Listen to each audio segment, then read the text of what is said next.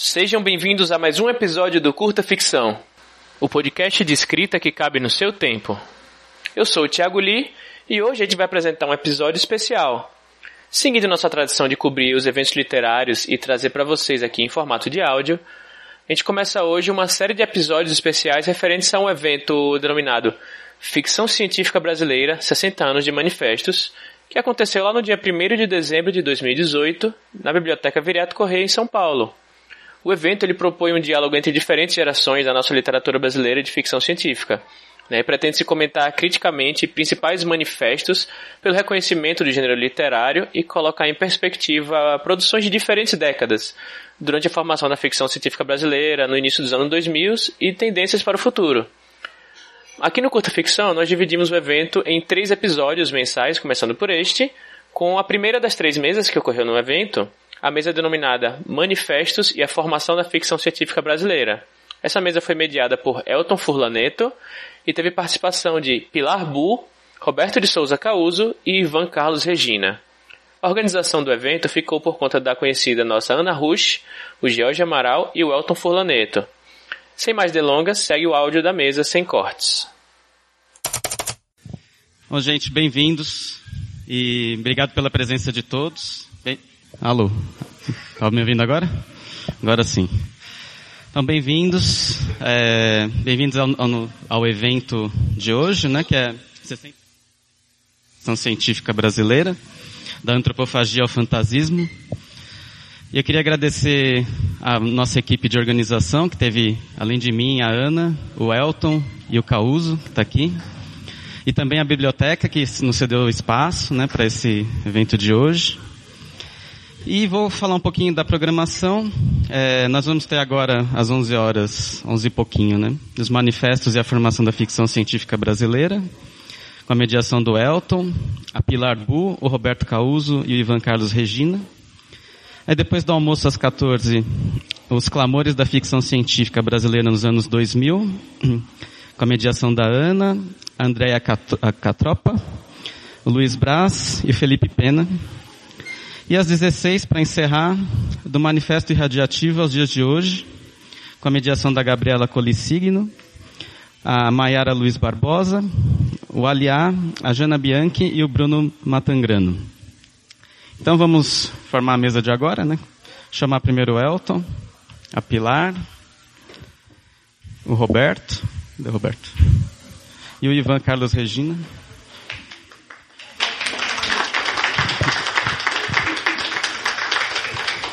Agradeço a presença de todos. Ah, e o, este evento vai ser disponibilizado pelo Curta Ficção, que é um podcast é, a partir do ano que vem, né? Eles vão ainda falar a data certinha, mas a gente está gravando tudo hoje e aí vai estar tá tudo registrado no Curta Ficção ano que vem. E se alguém precisar de certificado, no site tem um, no fcbrasileira.wordpress.com tem um, um formulário, né? É só preencher e pedir para a gente que a gente manda por e-mail. Vou passar a palavra para o Elton, então. Bom dia a todos. É, é um prazer fazer parte, né, compor essa mesa que começa os, o, o evento. E para fazer isso, então, eu vou apresentar os nossos um, os nossos apresentadores, né? E vou eu vou fazer então a mediação a partir do momento que a gente for é, conversando, né? Primeiro eles vão fazer uma fala cada um deles e depois a gente vai abrir para um momento de é, discussão, então, eu vou apresentar aqui na ordem da programação.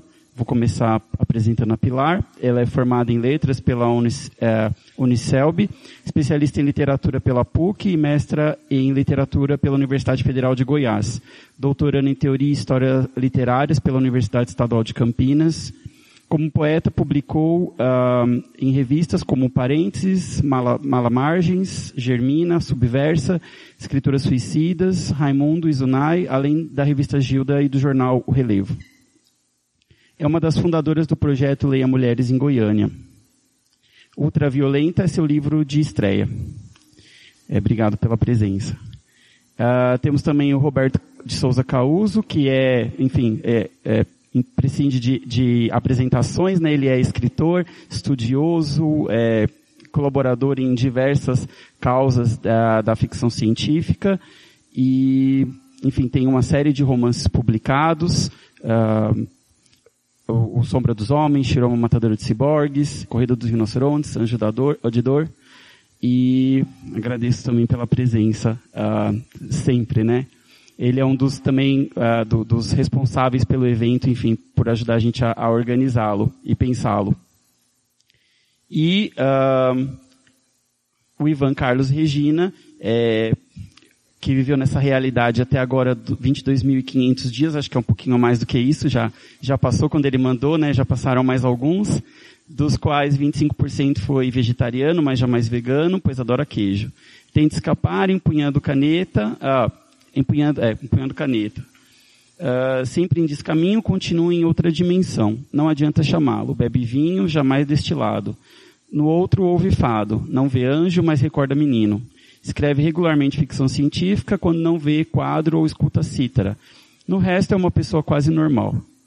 Sua educação é uma película de 30 micra, disfarçado, disfarçado, disfarçando sua verdadeira pele, formada de autênticas escamas verdes e amarelas. Na axila direita tatua a ordem, na esquerda cultuou os hippies. Um dos seus mamilos está acima da linha do Equador. É caipira e fã de caipora. Sua cabeça triangular orbitou em vão uma estrela triste esperando a nave que o desenvolveria ao, que devolveria ao éter inconsútil, mas alcançou que hoje seja o próprio Totem. Então agradeço pela presença de, de uma figura tão ilustre. É... Vocês querem. Vamos manter a ordem da programação ou tem, vocês gostariam de falar primeiro, enfim? Pode ser? Então tá bom. Então fica. Tá dando para ouvir? Parece que não tá. É... Primeiro agradecer muito, né, a organização do evento, a... principalmente a Ana, que foi quem entrou em contato comigo, o Elton, que a gente já se conhece já, acho que sou super amiga dele, mas a gente só se conhece virtualmente, é, porque é uma honra, né, estar aqui com é, Ivan e Roberto, que são duas pessoas tão interessantes e tem tanta coisa para contar. Eu adorei a sua biografia, gostaria de dizer que eu sou vegetariana, mas eu não pra... somos três. É muita emoção. É, mas não pratico o esporte do vinho. Eu sou dos destilados.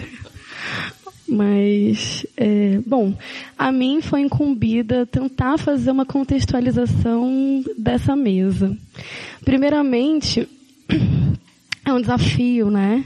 Porque, apesar de doutoranda em literatura, uh, a gente está sempre aprendendo, e isso é muito importante, né? Se colocar nesse lugar. Eu vou tomar liberdade de ler o que eu trouxe, porque eu falo muito, senão não vai dar tempo é, de, de dizer. E tentar fazer algumas intervenções durante a minha leitura, pode ser? Uh, o meu, a minha comunicação se chama No Coração do Hemisfério Sul. Né? Então, vamos tentar pensar a questão dos manifestos. No momento, como começo dizendo a parte mais importante.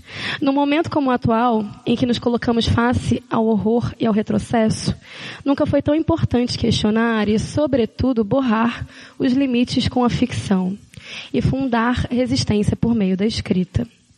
Eu sempre fico pensando nessa questão é, da ficção e da realidade, né? O quanto elas se misturam, se miscuem. E lembro uma fala de Primo Levi que dizia que em um determinado momento da vida dele falar sobre Auschwitz não era mais suficiente, então ele começa a ficcionalizar a realidade para poder repensar como que essa realidade estava inscrita na sociedade, né? Então a gente sempre precisa desse aparato, dessa ferramenta para dar conta do que a vida por si só acaba não dando conta de dizer. Cito Maria, Helena, Maria Elisa Sevasco, que salienta que esse é o momento em que parece especialmente relevante que a arte nos ensine a repensar. Repensar não só no sentido de mudar a visão, mas de questionar os parâmetros que regem o nosso modo de ver o mundo.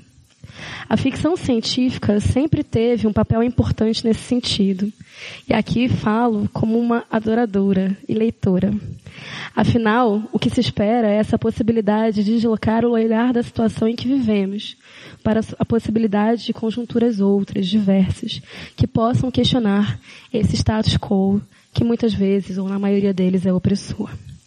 Seja na interação entre a ciência e a natureza, na construção de sociedades utópicas, distópicas, no horror como ferramenta da linguagem, no estranhamento macabro diante do mundo, a ideia de viabilizar o encontro em uma nova perspectiva e usar a literatura como instrumento, ferramenta para a subversão das práticas e estruturas opressoras.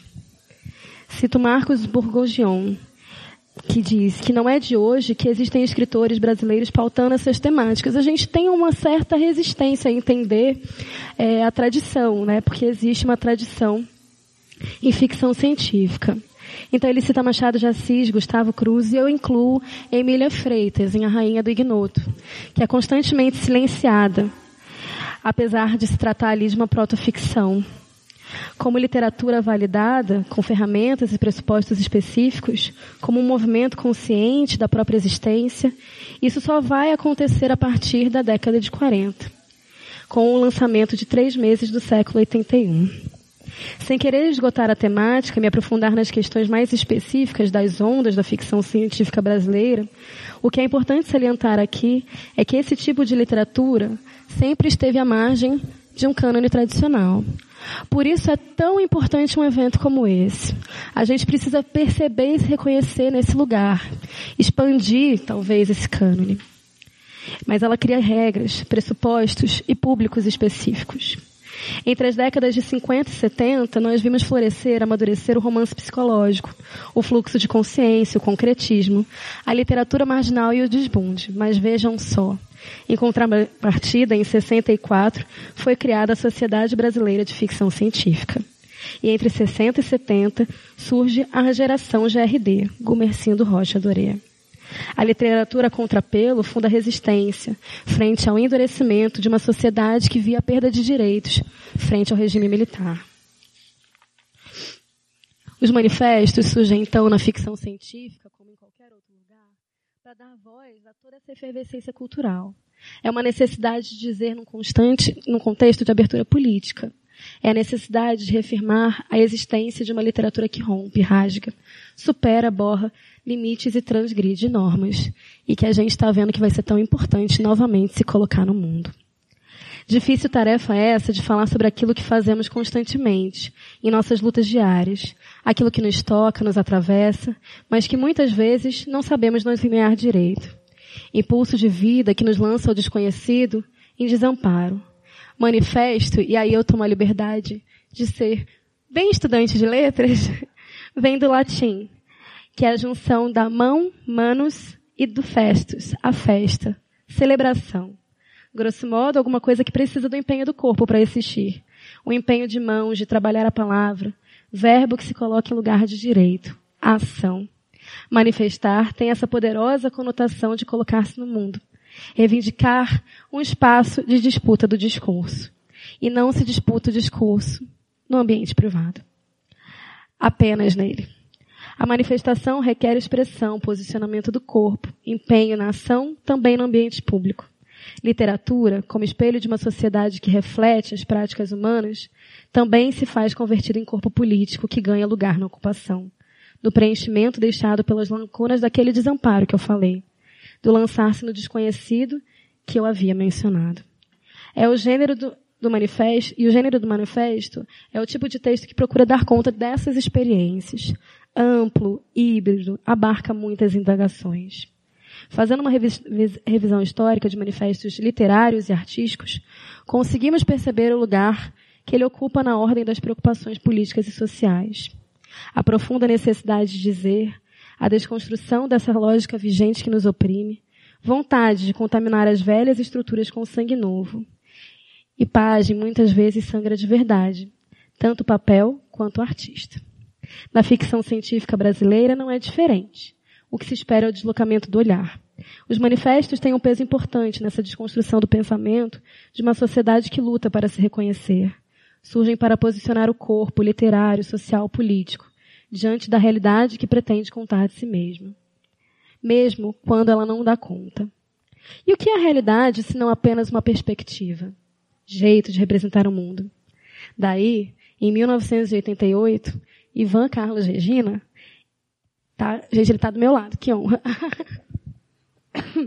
escreveu o Manifesto Antropofágico da Ficção Científica Brasileira, um ano depois do acidente do Césio 137, em Goiânia uma máquina descartada, uma cápsula, uma cápsula, um pó brilhante e voa lá.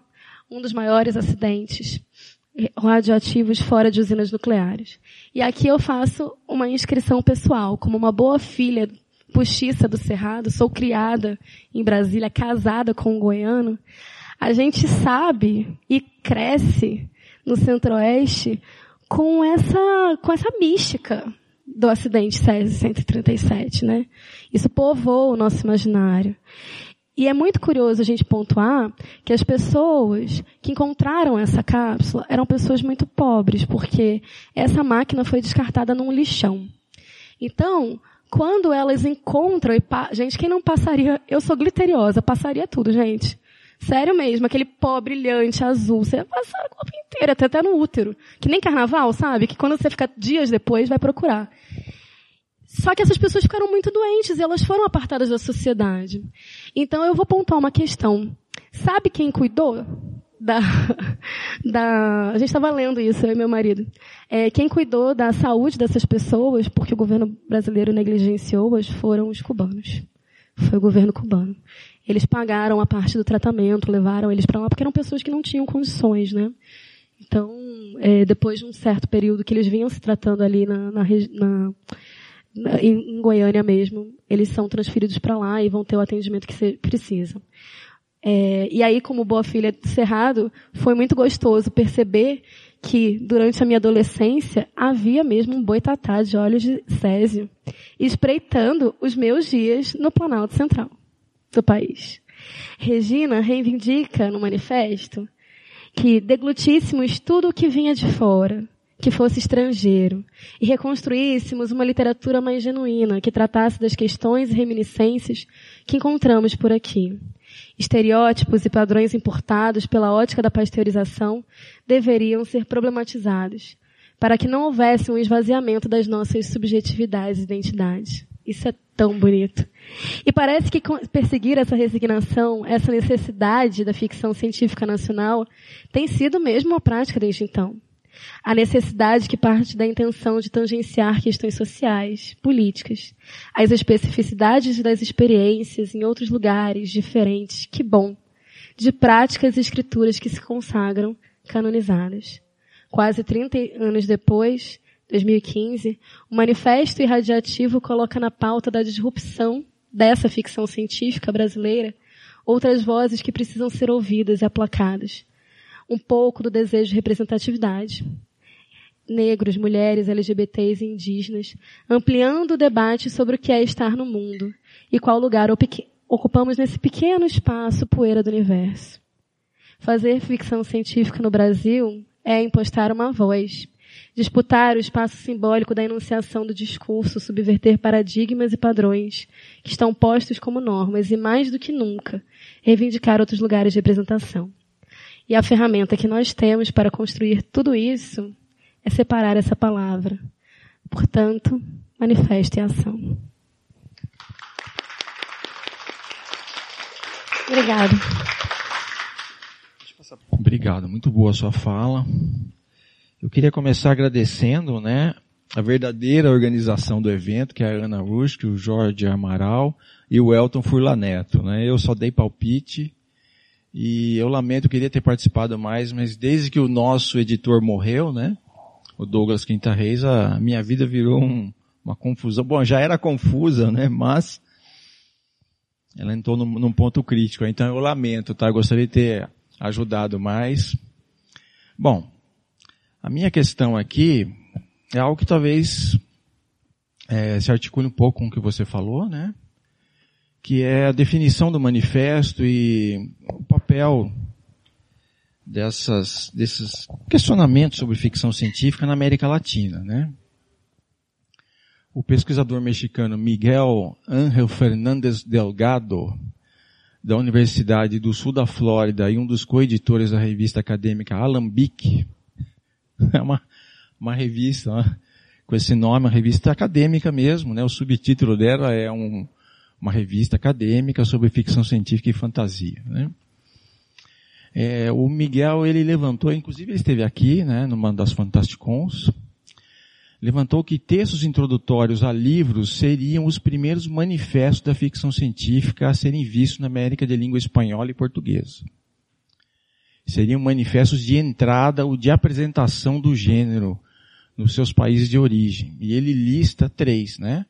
O prefácio do Jorge Luiz Borges para o livro La Invention de Morel, do Adolfo Bioy Casares, o livro é de 1940, a introdução do Mário da Silva Brito para a antologia Maravilhas da Ficção Científica, que é de 58, e a introdução do escritor espanhol Tomás Salvador ao romance dele mesmo, né?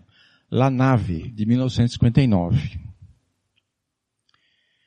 E eu, inclusive, trouxe aqui o livro, né, do Maravilhas da Ficção Científica, que foi a primeira antologia montada no Brasil, né, de ficção científica é, em 58 pela Cultrix, que é uma editora que ainda existe. Tá? É, foi montada aqui, mas não tinha autores brasileiros. Então, já começa aí a dificuldade que a gente ainda padece, né?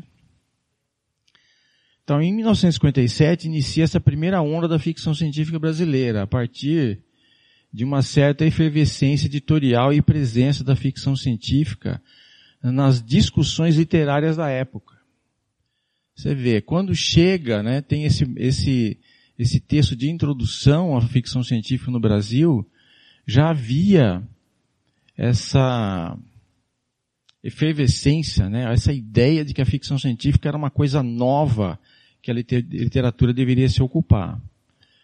É, e essas discussões elas aconteceram em colunas e em suplementos culturais né, dos grandes jornais da época, como o Estado de São Paulo aqui, é o Estado de Minas Gerais. É, os principais polos editoriais foram as edições de RD, que existe até hoje, né, o do Costa Dória, que impressa as iniciais dele, está vivo, tem 94 anos. Na época era no Rio de Janeiro, e havia também a Edarte aqui em São Paulo. Outras editoras também publicaram ficção científica, como a Cultrix e o Clube do Livro.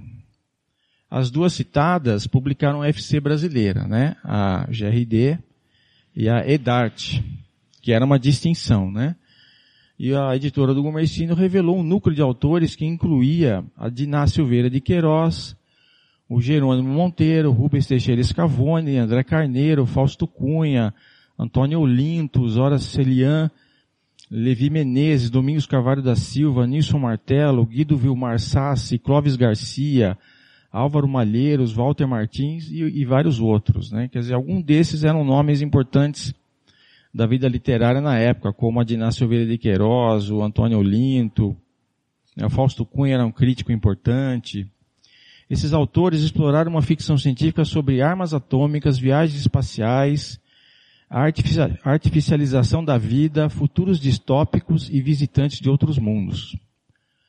Muitos desses assuntos o próprio Mário da Silva Brito apontou na introdução que ele escreveu para este livro, para fundamentar a relevância do gênero ficção científica.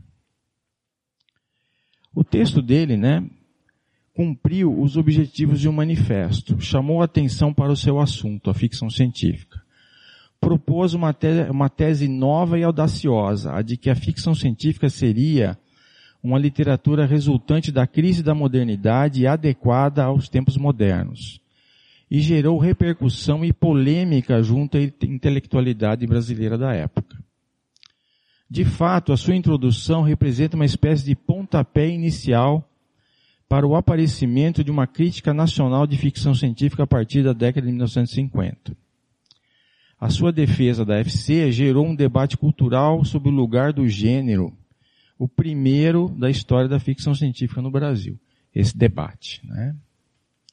E, e a, a, de repente a gente até pode questionar se ficou só nesse debate, né?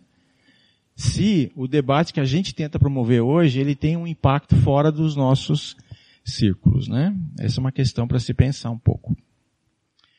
A escritora Maria de Lourdes Teixeira, da Academia Paulista de Letras, foi ainda em 1958, né, que é o ano do manifesto, uma das primeiras a repercutir o texto do Mário da Silva Brito.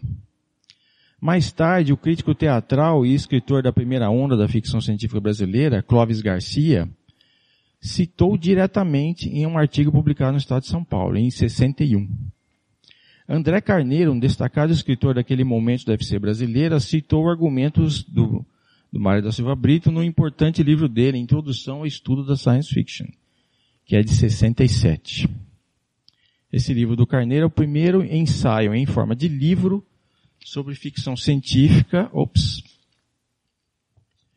aparecer em língua portuguesa, tá? E ele perdeu, né, olha só, ele perdeu a distinção de ser o primeiro da América Latina por alguns meses. Que saiu um na Argentina, né? Os argentinos sempre na frente. É. E um outro autor da primeira onda, o Walter Martins, citou o Brito na primeira comunicação da comunidade brasileira de ficção científica com a comunidade norte-americana. Ele, ele mandou um texto, né, que foi publicado como são Paulo Letter, na revista Amazing Stories, de setembro de 1968. Tá? Finalmente, a própria introdução do Mário da Silva Brito foi republicada no Estado de São Paulo, o jornal, como um artigo na edição especial do suplemento literário dedicada em setembro de 69 ao gênero e editada pelo escritor da primeira onda, Rubens Teixeira Scavone. Tá? Naquela época estava acontecendo um grande evento de ficção científica no Rio de Janeiro chamado Simpósio de FC. Ele aconteceu junto com o segundo, acho que foi o segundo Festival Internacional do Filme, lá no Rio de Janeiro.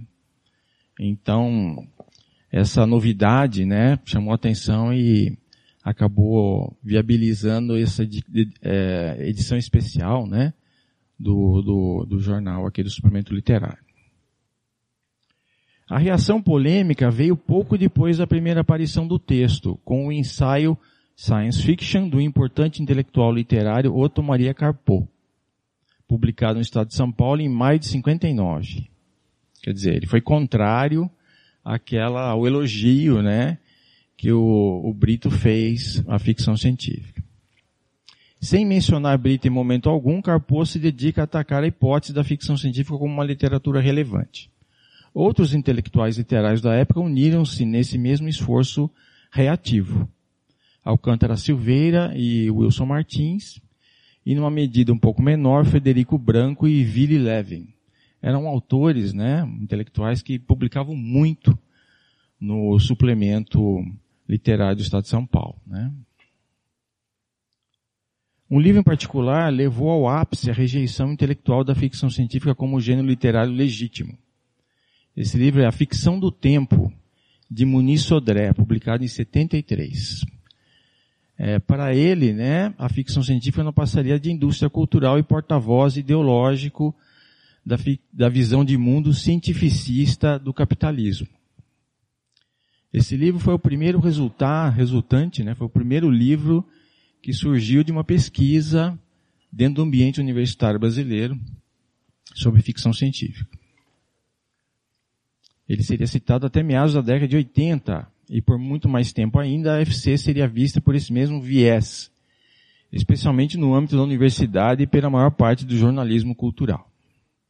Então, aceitando a hipótese de eh, Miguel Ángel Fernandes Delgado, fica claro que o texto pioneiro e elogioso do Mário da Silva Brito foi o primeiro manifesto da ficção científica no Brasil.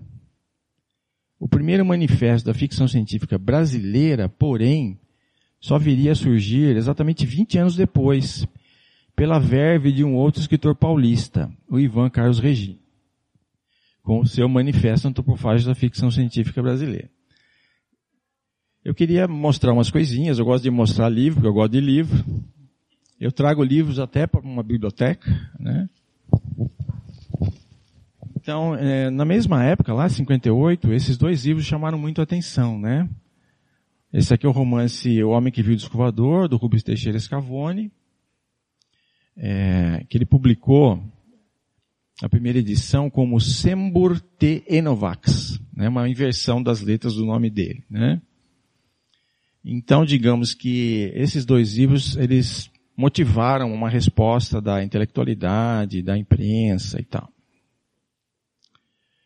É, outro livro que eu trouxe, esse que acaba de ser lançado, tá? Fractais Tropicais. É uma antologia retrospectiva que vem lá da época, né, dessa mesma época que a gente chama de primeira onda da ficção científica brasileira. É, também chama às vezes geração GRD. E ele, ele persegue as três ondas existentes, né? Primeira, segunda e terceira. Só que ele, ele inverteu. Ele começa pela terceira e termina pela primeira, que é para o livro acabar bem, digamos. Né? É, então, quem quiser ter um panorama dessa, dessa argumentação que a gente lança, né, de que a ficção científica tem uma certa história no Brasil, é, pode encontrar nessa antologia um, uma referência muito boa, né. Eu trouxe também, essa é uma curiosidade só, né, é um livro, é um romance americano de ficção científica, tá, sobre um escritor de ficção científica americano que viveu e escreveu no Brasil, e que seria uma espécie de Ivan Carlos Regina, né, daquela época. Só que ele é um, ele é um escritor da geração GRD, né, da, da, primeira onda da ficção científica brasileira. Na verdade era um pseudônimo de três irmãos, etc. Né, tem toda uma coisa de uma perseguição da, de um livro perdido e tal por fãs do cara, etc. Né? O, o, o, autor aqui, provavelmente ele foi missionário mormon aqui no Brasil, né? Aqui em São Paulo.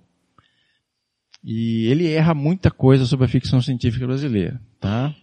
Ele diz assim que na época, lá na década de 60, haveria um monte de revistas, né? Olha os títulos. FC. Segundo título, Argonauto. que existe uma grande, uma grande coleção portuguesa de ficção científica chamada Argonauta, né? Ele chamou, ele chamou o título da revista aqui de Argonauta. O Planeta, contos astronômicos, contos intergalácticos, contos do astronauta. Né? Nunca, né? não existiu nada disso na época, né? A única revista da época foi a Fantastic, e ela publicou pouquíssimos brasileiros, né? Era uma revista de tradução. Mas olha só, ele cita corretamente alguns autores brasileiros, né? E são justamente aqueles da década lá, da, da, década de 60, né? Da primeira onda, os mais famosos e que estão aqui representados na antologia. Fausto Cunha, Jerônimo Monteiro, André Carneiro e Diná Silveira de Queiroz. Antes de passar a palavra para o Ivan, eu só quero levantar uma questão, né? Que um, um dos cernes do, do manifesto do Ivan é, é o lugar do Brasil, da cultura brasileira, da experiência brasileira, do que aquilo que às vezes é chamado de brasiliana, né? Dentro da ficção científica. Quando ele lançou esse grito, né, pelo manifesto, muita gente gritou de volta, né, da maneira mais estúpida possível, né? É, levantando essa, esse argumento de que a ficção científica é um gênero global, que ele não deve ser nacionalista, etc e tal. Né? Eu só queria lembrar, isso também é uma coisa de relativamente recente que surgiu, que essa preocupação, lugar do Brasil, é, ela existiu também entre os autores da primeira onda, tá? Naquele evento que eu, que eu falei para vocês, o simpósio de FC, é, esse evento vieram para cá os maiores escritores ingleses e americanos em atividade da época, né? Só não veio assim o Asimov, o Bradbury, porque eles não viajavam de avião. Mas de resto, e um outro cara, né? Que, que não estava afim por uma razão ou outra. E esse autor, o Walter Martins, que era um cara que tinha morado, estudado nos Estados Unidos, né? Ele visitou, foi no hotel lá e entregou por baixo da porta do quarto de cada um desses caras um questionário, né? que perguntava justamente isso, ó. Deveria haver uma diferença na FC publicada em um país desenvolvido em comparação a um país em desenvolvimento? O que você, ou melhor, você acha que haveria problemas diferentes envolvendo a criação de pano de fundo, temas e heróis, né? E escritores como John Brunner, deixa eu ver a listinha aqui.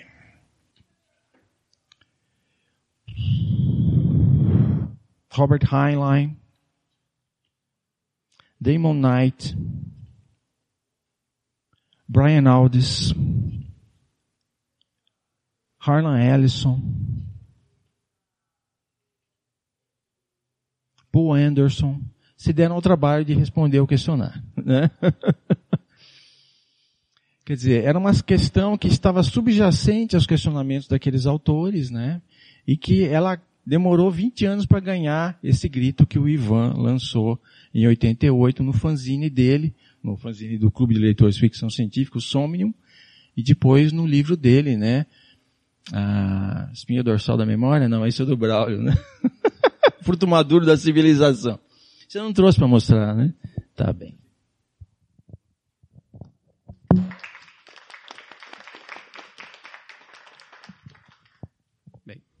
Bom dia, amigos, amigas. Agradeço também aí a Ana, ao Elton, a oportunidade. Eu vou começar dizendo o seguinte, eu só falo a verdade, tá? E é, é, é, fato. É, minha mãe tem 90 anos, ela nunca escreveu nenhum tipo de ficção. Quando ela completou 80, ela começou a escrever poesia pornográfica. E eu tenho a impressão que hoje ela já está, tá, já é uma pessoa famosa, né? Eu estou escrevendo ficção científica faz uns 50 anos, até agora nada, por enquanto, né? Mas vamos lá. E o gosto de leitura eu peguei do meu pai, que só tinha o quarto ano primário.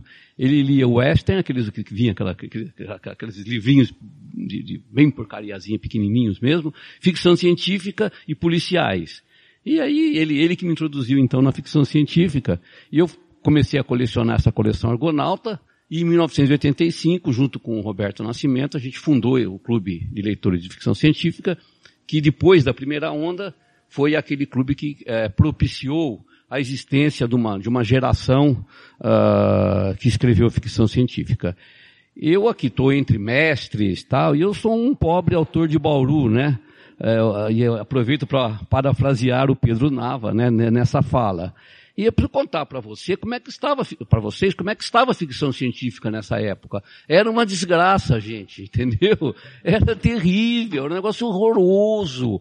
Porque, é, na verdade, assim, foi uma época que o cinema avançou muito, a ficção, a primeira onda tinha submergido, vamos falar assim. Então eu lia aquelas coisas, eu lia os livros que vinham da coleção Argonauta, de modelo é, anglo-saxão, livros escritos por, pelos grandes escritores. E li o que escrevia aqui e falava, meu Deus do céu, nós estamos ferrados, nós nunca mais vamos conseguir chegar é, nesse nível. Então era o fandom que alimentava esse tipo de coisa. Nós, nós começamos então a fazer concursos no fandom, a conversar com o fandom, a bater papo com o fandom. Então é um movimento que, que nasceu uh, do fandom, é, é, não nasceu na academia, o que até uh, foi uma pena, porque a gente poderia ter tido o apoio da academia uh, na ocasião. E a minha fala hoje eh, vai numa tentativa de resgatar quais são as características do nosso povo, o que, que o brasileiro tem de diferente, né?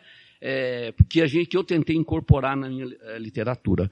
E eu começo já falando do humor. Né? Não existe povo bem ou mal-humorado, bem-humorado como o nosso. Né? Vocês lembram quando morreu Ayrton Senna, que talvez seja um do, eu acho que foi o último brasileiro consensual, depois do Bolsonaro, evidentemente, né? Quando morreu o Ayrton Senna, ficou, o país ficou em choque. Ficou oito horas assim, aquela coisa. No dia seguinte eu contei, porque me interessa isso daí, 120 piadas uh, sobre a morte do Ayrton Senna. Quer dizer, que povo tem esse poder de, de criação de humor desse tipo de coisa? Bom, é, a minha ficção científica sempre foi eivada, sempre foi repleta de humor. Então eu já escrevo um gênero que é marginal numa coisa que ninguém dá valor. Então assim, eu estou à margem da margem, não sei nem onde é que eu estou já, já estou para lá de, né? Bom, essa coisa da, da, piada, da brincadeira, da leveza, E os meus pares, o Causo não, estou obrigado a fazer essa, essa coisa, mas algumas pessoas, pô, o que você escreve não tem contundência política, você não é um cara político, você só faz essas, essas porcarias, essas coisas alegres, essas coisas de humor tal. Eu estou tocando minha vida, né? Assim, não sem algum recolhimento, né? Porque assim, né? Você leva porrada, você dá uma recolhidinha, tal, passa a escrever menos, um pouquinho tal. E aí, agora, uns três, quatro anos atrás, uma mulher que eu também não conheço, uma professora lá da americana, lá, a gringa, tal, da Karina Vasques, ela fez um artigo que analisa o meu trabalho e fala que tem uma contundência política extrema, não sei o que tal. Eu falei, ah, ó, para ser sincero, eu precisei trocar de roupa umas três vezes, porque foi assim um, sabe? Deu para vocês entenderem. Depois de velho, uma coisa daí foi um negócio maravilhoso para mim. Ele me comparou um tal de Severo Sarduí, que eu não fazia a mínima ideia quem era. Eu fui correndo no Google, falei, deixa eu ver quem é esse cara aqui, né? Assim, é, um, é um negro, é, esquerdista, homossexual e que tem muita contundência política. Eu fiquei super contente com a comparação, quer dizer, né? Agora, quando você olha, por exemplo, a pintura brasileira, tá lá essa, esse humor, essa leveza, né? Cícero Dias, Tarsila. Quando você olha a música, Vila Lobos ficou famoso pelo quê? Pelo trenzinho caipira. Quer dizer, quando você olha a poesia, a poesia está cheia de, de, de, de elementos de humor. Por que não nossa ficção científica? Né? Eu poderia listar aqui uma lista de, de, de autores estrangeiros e, e, e, brasileiros, né? que eu vou só citar o Lima Barreto, né? por exemplo, que é coisa maravilhosa, e nós não damos valor. Por quê? Porque nós brasileiros só damos valor a coisas estrangeiras. Quando é bom e é daqui, não tem valor, né? Então nós só desvalorizamos o que temos. Então esse é um traço que eu, assim, que eu, que eu, que eu reputo mais importante. É, eu sempre procurei fazer coisa bem humorada. Não? Segunda vertente, essa mania de imitação e baixa autoestima que caracteriza o brasileiro, né? Que era o Nelson Rodrigues chamava de complexo de vira-lata. E na esteira dessa baixa autoestima, vem também a afilhadagem, o compadrio, o nepotismo, é tudo filho dessa, dessa coisa, né? A passividade, nós não somos um povo unido, né? Sugiro que a gente, que alguém leia aí o discurso em manga de camisa do Tobias Barreto, onde ele, ele traça com essa, essa característica de, de, de, de, de, dessa, dessa característica brasileira. O próprio Jeca Tatu, do Lobato também, né? Onde mostra o que, era uma, o, que é o brasileiro.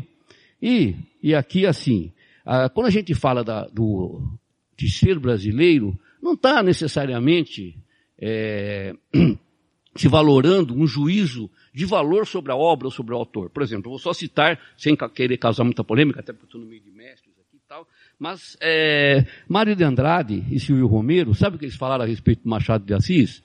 Ah, é muito grande, é muito bom, mas não é brasileiro. Né? Então, é uma coisa. Eu, eu particularmente, li quase tudo do Machado, mas prefiro o Macunaíma, o herói da nossa gente. O herói que não tinha caráter. Né? Quem representa melhor o brasileiro, Machado de Assis ou o Macunaíma?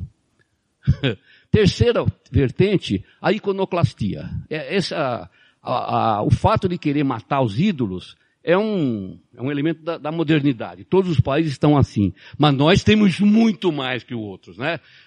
Se, se, se alguém conseguir aqui levantar e falar um brasileiro que seja consenso na nação, qualquer que seja, é, eu, eu, retiro esse item. Nós não temos. Acho que o último era o Ayrton Senna, assim mesmo porque falava que, que ele não prestava, essas coisas assim, né? Então é isso, nós não temos ídolos. Não, o brasileiro não consegue construir um ídolo em nenhum campo. Isso é uma característica nossa, que tem que, ela verte não só para a literatura, como retrato, mas também como um elemento de, de, de, da nossa vida, né? Nós estamos procurando um homem puro. Outro dia, num livro de história, eu estava lendo que o Duque de Caxias, na verdade, era um grande empreiteiro, a serviço do, do, dos empreiteiros também, e que ele superfaturava o fornecimento de armas para o exército brasileiro e que a guerra do Paraguai foi uma guerra de chacina, que nós chacinamos o Paraguai, o que é um pouco verdade. Mas eu pergunto, sobre essa luz de iconoclastia, não existe nenhum herói. Acho que nenhum Ulisses, coitado, ficou lá tantos anos para voltar para casa, não, não, resistiria a essa luz da iconoclastia brasileira. Isso é uma característica nossa que o, o Lobato também captou bem, uh, pela Emília, né, que é uma, personagem que está sempre metendo pau em todo mundo. aqui. A falta de solidariedade do brasileiro é um negócio, né? Acho que é, eu não sei quem falou, né? Que o, o mineiro só é solidário no câncer. Eu acrescentaria, e olha lá, né? Um quarto característica do brasileiro é assim, é, o simulacro, o falso, o ersates, o fake, né? Por exemplo, você vai na China, tem lá bolsa, aquela marca famosa lá, custa 3 mil dólares uma bolsa. Tem uma boa, legal, por 300 dólares também. Você compra uma que quebra o galho. Agora aqui no Brasil é assim, você tem a bolsa de mil dólares, que é essas, você tem uma de 100, mas o mais curioso no Brasil é que você vai lá na, naquela, aquela ruazinha aqui em São Paulo, você compra uma de 10. Quer dizer, nós temos o, o falso do fake, ou o fake do falso. Quer dizer, só nós temos isso daí, nós temos três níveis. Que, que tá, o que é subjacente a essa criação? É o seguinte, a cocanha é aqui. Aqui é o país onde nós temos que atender todos os desejos, né? Uh, qualquer que seja o teu desejo, ele será atendido, não importa que seja por um simulacro. É, esse mito do paraíso tropical que está no Brasil, né? uh, onde todos os desejos são atendidos. Mais uma coisa que eu queria falar também é o preconceito e a luta contra o preconceito. Eu me lembro quando eu comecei a escrever ficção científica e lia alguma coisa dos outros e tal, e eu pensava, lia, lia o que os outros escreviam e pensava. Tinha então alguns autores brasileiros que estavam assim. No ano 4342, o capitão Robert McDonald é, aperta um botão, ah, depois de, de, ter feito lá o, o comando estelar, não sei o quê, apertava um botãozinho e pedia um cafezinho e vinha uma mulata de mini saia com uma bandeja trazendo um cafezinho para o cara. Eu falei, pô, não é possível que daqui dois mil anos nós não vamos ter rompido esses preconceitos. Eu, ao contrário, eu acho que a mulher, pelo jeito que vai, daqui 20 anos vai estar melhor que o homem, graças a Deus, está entendendo como é que é? Então, assim, não, não, é possível alguém escrever um negócio desse tipo. Primeiro assim, né? Que o cafezinho tinha que vir numa bandeja lá da cozinha para cá. Depois... é, e o cara chama... Então essas coisas assim, eu falei, não é possível, gente. Essas coisas, eu estou contando um pano de fundo, porque essas coisas vão revoltando a gente, né? A gente acredita que no valor igual de todos os seres humanos, né? E que a literatura uh, anglo-saxônica, não, não, logicamente que não é toda, mas muito dela é preconceituosa, é escravagista, é ideologicamente antiquada. Então nós temos que combater, ó, esteja isso onde estiver. Mais uma coisa também, é, a ficção científica é aquela coisa que te dá, que, que aí eu vou usar uma expressão inglesa, porque é o, é, que é o sense of wonderful, né? aquele senso de maravilhamento, não tem tradução isso.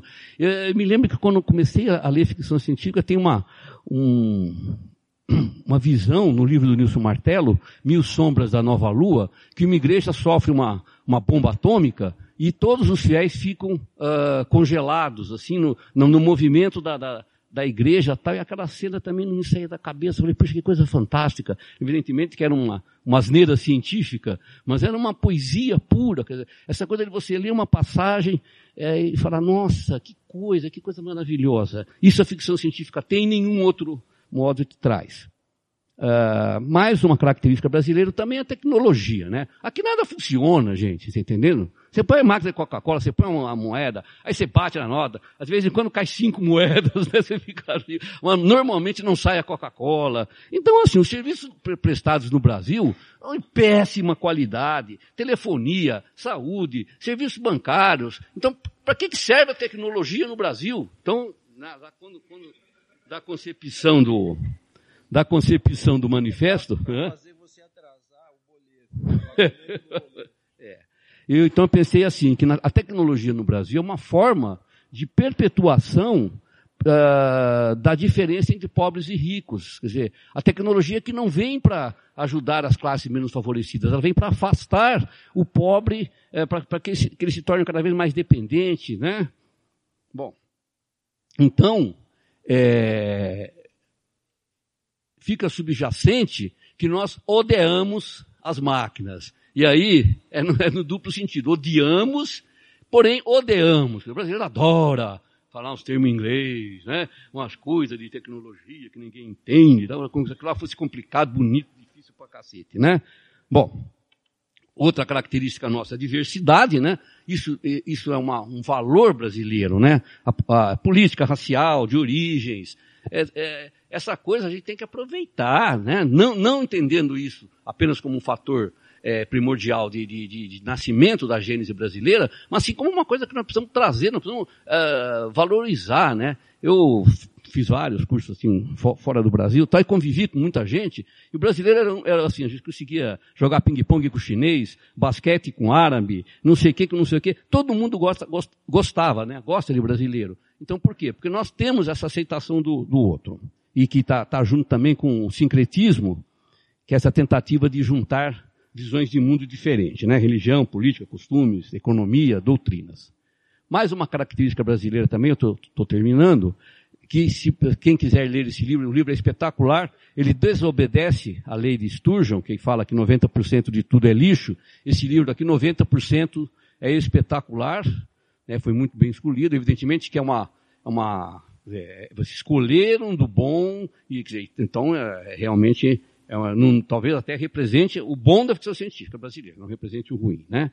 Mas você, outro, fica também patente que o brasileiro é, é, muito over, né? Ele é demasiado, né? Nós estamos sempre colocando um plus a mais, como a gente fala aqui, né? A gente está sempre, né? Nós, não, nós falamos, falamos, falamos, falamos, depois a gente fala, fala, fala, fala outra vez, eu inclusive, entendeu? Quer dizer, é assim que funciona no Brasil. Nada é conciso, nada é pensado, é tudo assim, é superimposto.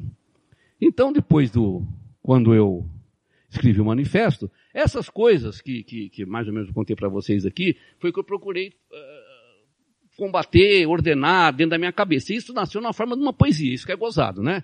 É... Para uh, combater um cenário de época. E eu acho que manifesto é como antibiótico, entendeu? Você não dá na hora certa, o cara morre. Também se fica 30 anos dando o mesmo manifesto, o mesmo antibiótico, o cara também né, cria aquelas bactérias resistentes, aquelas coisas lá tal. Então, assim, o manifesto foi bom numa ocasião. E a pessoa falou assim, teve outro dia aí, um não sei quem aí, falou assim, olha, o Ivan Regina é, renegou seu manifesto. Falei, não, não reneguei nada. Eu falei que foi bom naquela época. Porque a gente tinha um cenário que eu falei, se, se você escrevesse João, Roberto, Paulo, Pedro, Inácio, num livro, você vai falar, pô, isso não é ficção científica, aqui você está louco, né? Entende? Hoje você pega aqui, você tem todos os autores, pode, pode colocar até um, hoje um, um nome inglês aí que não tem problema, porque a gente assimilou isso daí na nossa literatura, né? A gente conseguiu esse, esse, esse é, ao menos ombrear isso um pouco, é, vamos falar assim, um pouco é valor da gente, de, de, dessa geração que brigou, um pouquinho, outro, outro poucão, né? É pela internet, que a internet uh, nivelou todo mundo, que conseguiu você tem acesso, então, a qualquer tipo de informação. Uh, da, da, tua fala, o Ciron Franco acabou de fazer uma série agora de pinturas inspiradas na, no desastre de Goiânia, que são maravilhosas, tá? Bem, eu uh, não ia falar das minhas influências, mas acho que não, que não é necessário. Eu só vou dizer o seguinte, a, a, literatura de ficção científica, e a minha literatura em geral, é uma literatura de indignação dia que eu parar de, de me indignar, eu vou fazer outra coisa, vou tomar sorvete, entendeu? Eu me indigno contra tudo, né? Eu sou raivoso. Bom, esse negócio de que o homem é universal, literatura é universal, eu me lembro a primeira vez que eu fui a Nova York, bem caipira assim também, né? Cheguei numa loja da Quinta Avenida lá, assim, naquele tempo lá, 60 e tal, olhando aqueles videocassete, aquelas coisas cara lá tal. Assim olhei, assim, aquela cara assim, vira um cara dentro da loja, e aí brasileiro, vai querer o quê? Eu juro por Deus que é de verdade. Eu, depois que eu abrisse a boca, tudo bem, né? Mas, então, gente, não adianta, a gente é brasileiro assim do jeitão, só a gente só, né? A roupa, eu não sei como é que o cara dividiu. Aí eu fui lá, eu falei, cara, tudo bem, como é que você sou? Não, aqui vem muito brasileiro tal, e eu, e, e era um rapaz brasileiro, né? Assim, eu estou aqui para atender brasileiro mesmo, então eu já saco quem é brasileiro na coisa. Então é isso, quer dizer. Outra coisa também, eu assim, às vezes falo, ah, Uh, o Ivan escreveu pouco, é uma crítica que fazem para mim. Na verdade, eu publiquei pouco, eu escrevi bastante. Uh, agora, escrever ficção científica no Brasil é um sacerdócio, né? Eu escrevo em mais dois ou três campos, por exemplo, sobre literatura de vinho. Quando você escreve sobre vinho, você vai no editor, o editor ri, todo mundo, todo mundo fica contente. Agora você vai escrever ficção científica, é um negócio tão sofrido, né? Tá? Então a gente, a gente acaba, sabe? Só, só, só escrevo quando não dá mesmo, eu, eu escrevo. E eu não tive oportunidade de mostrar a minha ficção científica madura, como alguns desses autores que estão aqui, como o Fábio Fernandes, por exemplo, outros aí, é, apresentaram a sua ficção científica já numa fase de maturidade. Eu, a minha está na, na, minha gaveta. O dia que a gente quiser ver. E para terminar, eu, o que eu aconselharia é que, aqui nesse público seleto, é, a pergunta é, quem é o inimigo? Dizer, quem é que trabalha contra a ficção científica? Essa é uma pergunta que eu acho que a gente tem que dar uma pensada, porque é, eu já vi muito, muito autor novo aí tentando brigar por espaço, uh, dando cotovelada no, no colega. Uh, no fundo, há espaço para todo mundo. Acontece que o brasileiro não lê e ainda mais, lê muito menos ficção científica. Acho, acho que nós tínhamos que ter mais irmandade nesse meio. É, teve um, uma pessoa aí uma vez, vou contar rapidinho, que é, teve um ganhou para escrever um artigo sobre o manifesto científico brasileiro e escreve, eh, escreveu assim, o manifesto não existe, entendeu? Quer dizer, uma revista internacional falou, isso, isso nunca existiu aqui dentro. Bom, é, o universo, gente, está em expansão. Tem espaço para todos. E nós vamos para esse espaço se nós estivermos dentro de um foguete verde e amarelo. Obrigado.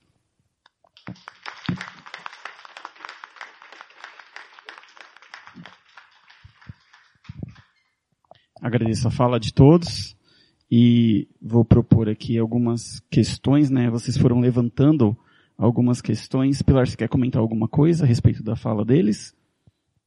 Não? Tá. Então eu vou propor. Vocês querem comentar alguma coisa da fala, Roberto?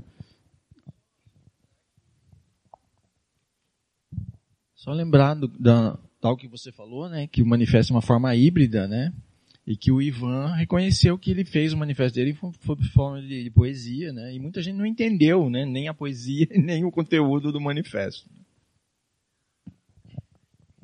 É, mas isso é muito curioso, né? Porque eu, quando li o manifesto do Ivan, a primeira coisa que eu percebi foi a questão poética mesmo, né? E você falou que é difícil quando você vai falar de vinho, todo mundo ouve de ficção científica, não, de poesia também não. Né? Então, tipo, ninguém quer ouvir a gente também quando a gente escreve poesia, né? É, é um território bastante nebuloso, né? Que a gente vai conquistando espaço. E acho muito importante na sua fala também que você disse dessa coisa da gente se unir, né? E saber quem é o inimigo, né? Isso é muito importante também. Mas tem várias coisas boas, vamos conversar. É, eu vou primeiro fazer uma, um, uma questão, né? O, o, Ivan falou sobre a questão da academia, né? Eu acho que vindo do, do sendo assim uma pessoa que está na academia há bastante tempo, é, eu não, eu, eu acho que essa questão, né, que você falou que poderia ter tido mais apoio da academia, principalmente nesse primeiro momento da ficção científica aqui no Brasil, é, não, não, é muito, não é muito tradição assim da academia apoiar essa qualquer tipo de novidade, né? Desde a, do século XIX, por exemplo, se a gente for pegar o romantismo, né? O romantismo era era era repudiado na época, no próprio romantismo, quando os poetas românticos estavam, pelo menos, pelo menos no contexto de Inglaterra, por exemplo, ou mesmo nos Estados Unidos, o, o Melville, né, o, eles eram extremamente repudiados dentro da academia por aquelas pessoas totalmente clássicas, assim, de educação grega e latina, e daí demorou muito tempo, assim, vamos dizer, várias décadas, ou, né, ou até no, só no século XX mesmo, que alguns desses autores foram ter reconhecimento, e daí eu, eu faço meia culpa, assim, na verdade, né? E, e, e, acho que hoje, assim, pelo menos nos últimos 20 anos, eu tenho percebido, o, o, e acho que o Roberto também pode falar um pouco sobre isso, assim, de, de uma, uma, amplitude de que a academia tem abraçado muito mais, tem aceitado muito mais, tem pesquisado, cada vez mais assim tem aumentado o número de pesquisas, teses, dissertações a respeito da ficção científica é, internacional brasileira e daí é, é, é, um, é um atraso mesmo que faz parte do sistema, acho que é um sistema mesmo de, da, da própria academia, assim, que é uma coisa do tipo, as pessoas até ficavam assustadas quando eu falava, ah, eu estudo a Marge Pierce, e aí as pessoas falam, nossa, mas ela tá viva, você pode estudar alguém vivo, né? Você fala, pode, né? Porque parece que é essa coisa assim, ah, se você estuda letras, tem que ser uma pessoa que já morreu, que já escreveu há muito tempo tal. Então essa coisa de você estudar alguém vivo já era uma coisa extremamente, é, é, assustar, né? Assim, ah, curioso, as pessoas ficavam com aquele sense of wonder, assim, de, nossa, que legal, é alguém vivo. É, então é, é uma coisa assim, e, e que legal, a gente está quebrando isso, ainda bem, assim, ultimamente isso não, isso não acontece mais. E, e é uma coisa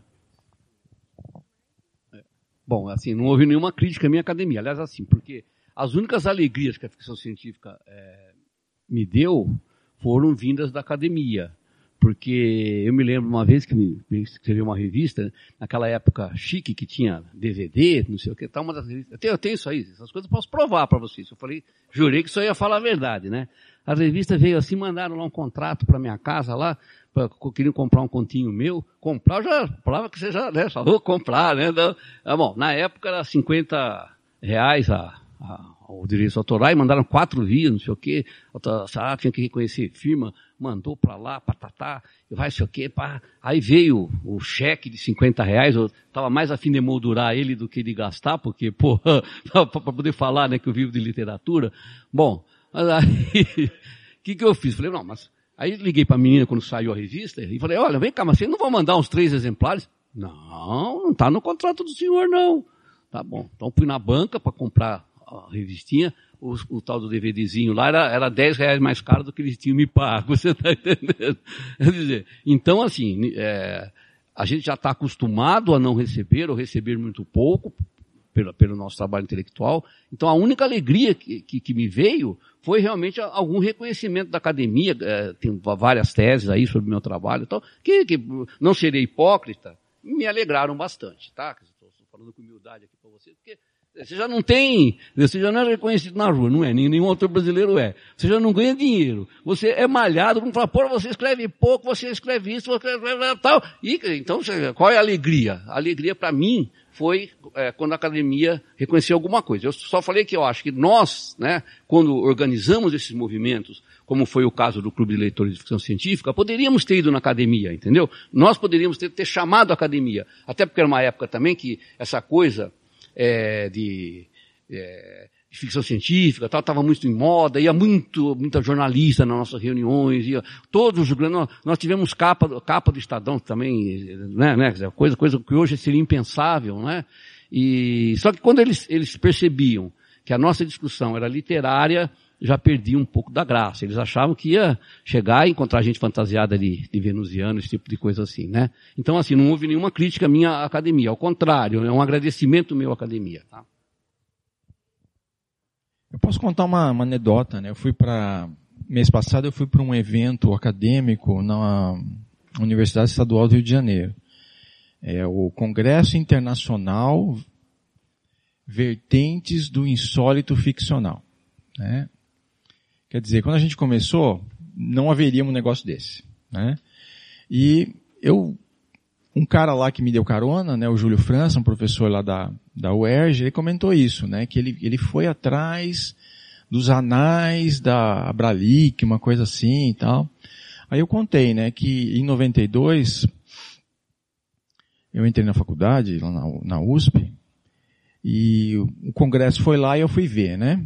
Teve uma sessão de comunicação sobre ficção científica e fantástico na qual tinha um cara da Argentina que veio falar sobre ficção científica, tinha uma professora alemã visitante no Brasil que falou sobre o fantástico brasileiro e tinha uma brasileira que não falou sobre ficção científica brasileira, né?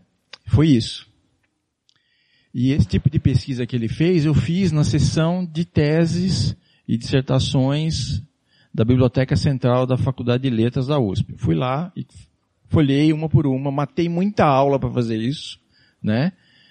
E eu só eu encontrei, eu encontrei, mas estava assim na faculdade de comunicação, história, até geografia, filosofia, né?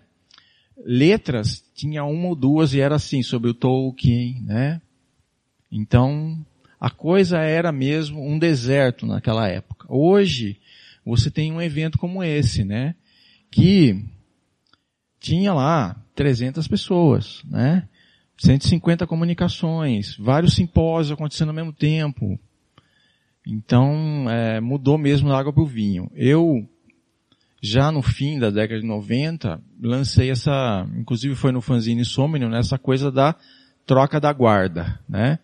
Quer dizer, você tem a, essa geração que foi formada pelo Otto Maria Carpo, né, pelo Muniz Sodré e outros, que rejeita a literatura popular, ficção científica e tudo mais, né?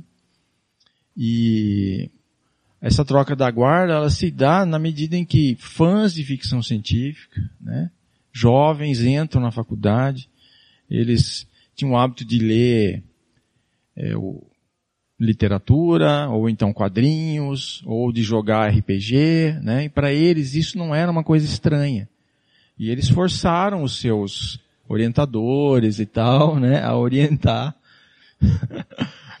teses ou dissertações sobre ficção científica, né? Então, e, e era forçar mesmo, né? Tipo, o, o, o João Lafetá, que teve muito boa vontade em me convidar para fazer uma iniciação científica, ele falava, ele falava assim, o meu interesse no seu trabalho é eu saber por que que essa coisa interessa tanta gente, né? E era sobre ficção científica. Então é isso, foram, é um movimento dos fãs, né? É um movimento vitorioso dos fãs. E isso leva a gente a pensar um pouco por que, que o movimento de fãs não produz uma ficção científica, né, de qualidade e tal, com uma penetração no mercado, enquanto ele conseguiu fazer uma mudança da guarda dentro da, da academia. E também pensar quais são os limites entre o oficial e o, né, o não oficial, né, o fandom e o, a pesquisa séria e tal, né?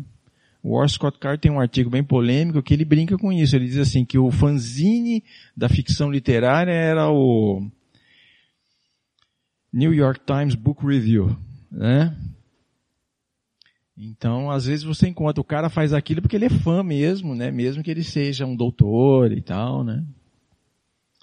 É, mas é isso. Nós vivemos um momento muito positivo. Oi, bom dia. Tem muitos livros bons lá no Centro Cultural da Vergueiro, muitos livros antigos, muitos passados. Eu estou escutando você.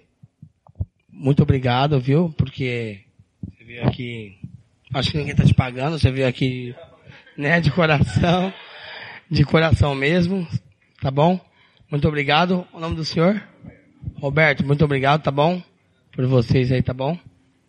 Fica com Deus, todo mundo. Pela presença sua.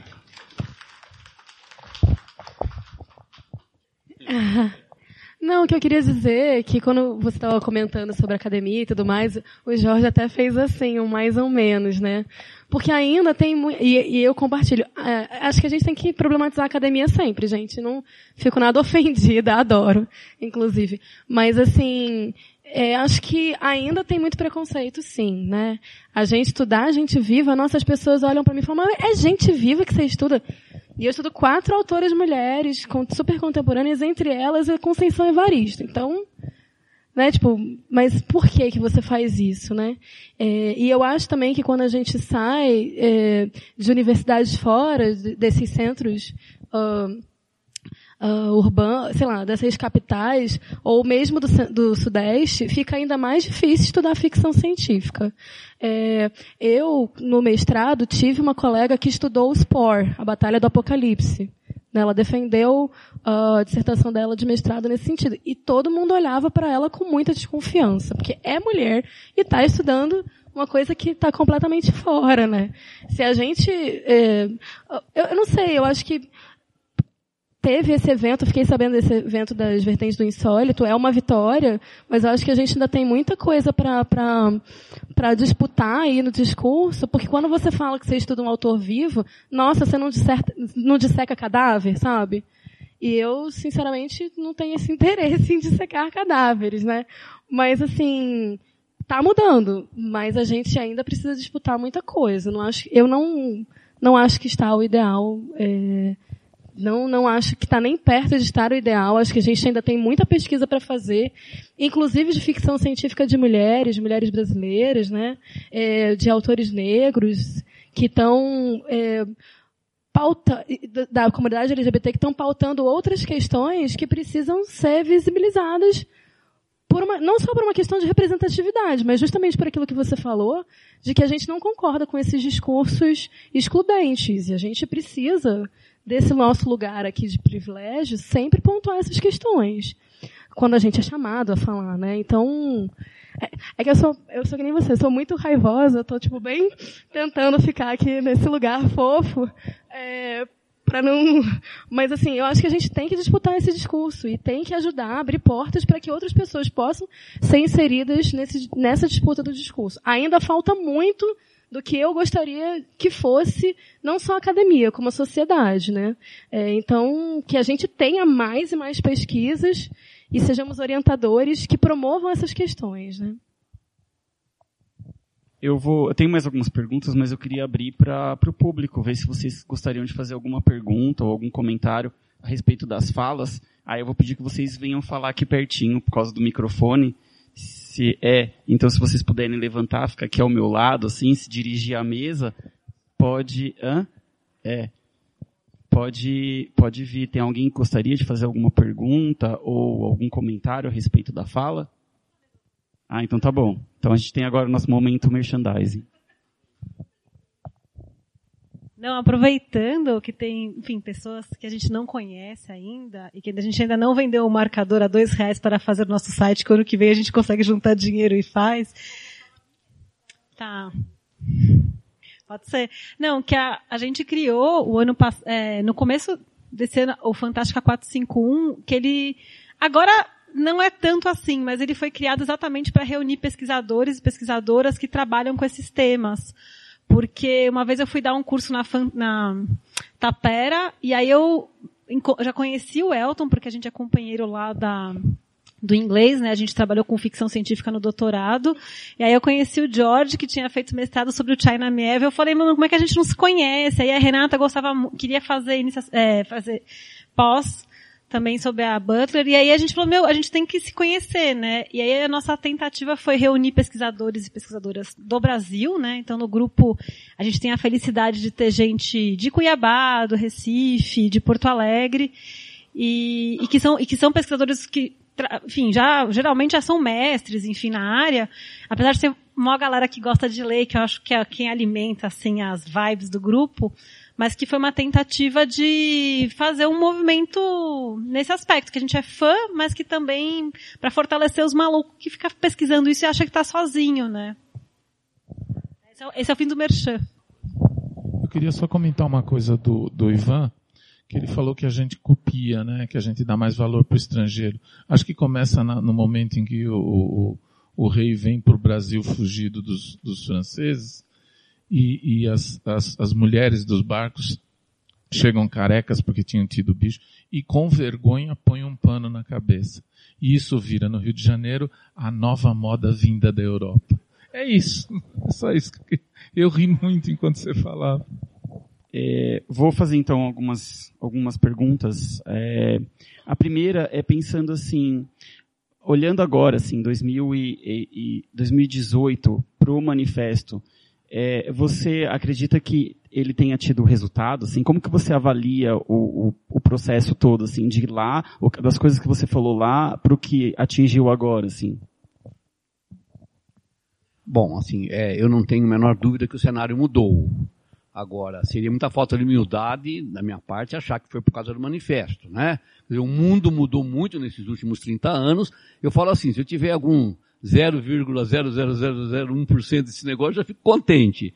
Agora, na época, ao menos para aquelas pessoas que estavam com a gente é, nesse barco, uh, o manifesto uh, ele é, acabou condensando as opiniões, os prós e os contras, e foi importante na discussão. Até é, há dois anos atrás, uma das pessoas que sempre foi contra, já agora falou assim, não, eu dou o braço da palmatória, eu estava errado, mas demorou 28 anos para mudar de opinião, né? Sempre é tempo, lógico. Então, assim, é, é, eu acho que a, a, hoje em dia, é, a ficção científica brasileira, ela, ela, ela tem muita coisa boa. Eu fui jurado também num concurso de, de ficção científica brasileira aí há uns 5, 6 anos atrás, e basicamente é, apareceram 600 trabalhos, e eram três, três é, jurados, né? E eu falei, ah, eu não vou ler 600, 600 contos, não, né? Sou preguiçoso, né? Sou bem no estilo Macunaíma. Ai, que preguiça, né? Falei, eu vou fazer o seguinte, eu, falei, eu combinei com eles. A gente lê, a gente lê é, duas frases Isso é para vocês ficarem sabendo como é, como é que jurado trabalha, o trabalho de vocês. Eu vou ler umas duas, três frases. Se eu gostar do comecinho, eu leio o resto. Se não fazer assim, vamos fazer o seguinte, cada um tinha que selecionar, assim, vamos escolher 30 trabalhos. Cada um escolhe 30 trabalhos, assim, lendo, e depois a gente faz uma, uma convergência, tá? Dos do 600 trabalhos, vamos tirar 5%, depois a gente continua, tal. É, então, ou seja, vamos fazer um conjunto de intersecção dos três jurados. É, sabe quantos que, que, que, que, esse trabalho apontou assim para 42, entendeu? Quase não houve divergência. Então, particularmente um pouco também, eu acho que lá nos Estados Unidos, por exemplo, eles pegam o menino já com 10 anos, já começa oficina literária, Clarions, sei o que tal. Então o que acontece? Aquele cara que era razoável, ele vai a bonzinho, né? Essa oficina literária, ela fala assim, olha, quando você for escrever ficção científica, você já começa assim. A bala passou zunindo perto da orelha daquela mulher belíssima. Assim, todo mundo já vai e fala, tem bala, tem mulher, que negócio legal, né? Então eles já dão receita, já dão receita de bolo prontinha para você escrever, só se preenchendo ali os, os fios e roles, assim que fala, e já sai o trabalho bom. Eu particularmente não acredito muito em oficina literária, não no sentido assim de, de de aprender a escrever, é evidente que sim, aprender a escrever português. Mas no sentido de genialidade, né? Eu não sei, eu acho que essa, essa genialidade do, do, do autor, é, ela se baseia principalmente na indignação que, que, a gente tem, né? Que o autor que é indignado, que tem alguma coisa para falar, né? É, então quando você tem vontade de falar, você tem vontade de mostrar o seu mundo interior, é, isso é uma característica. E aí, re, re, resumindo, dos, dos, dos 600 trabalhos, tinha uns, dos 42 que trabalhou, tinha alguns maravilhosos, às vezes até de autor muito iniciante, né? Então, assim, é, eu acho que a internet também hoje em dia propicia uh, muita informação e é muito difícil você escrever um gênero é, sem lê-lo, né? Não é, eu diria que é quase impossível uma coisa dessa. Eu falo assim, bom, eu nunca joguei xadrez, vou lá e já já ganho do campeão mundial. É meio raro esse tipo de coisa assim, né? Esse dom natural. Então, assim, a, eu acho que o que mudou basicamente foi o acesso à informação que hoje é muito barato. Hoje em dia, então, aquele, aquela pessoa que é, tem vontade de escrever pode fazê-lo consultando a internet.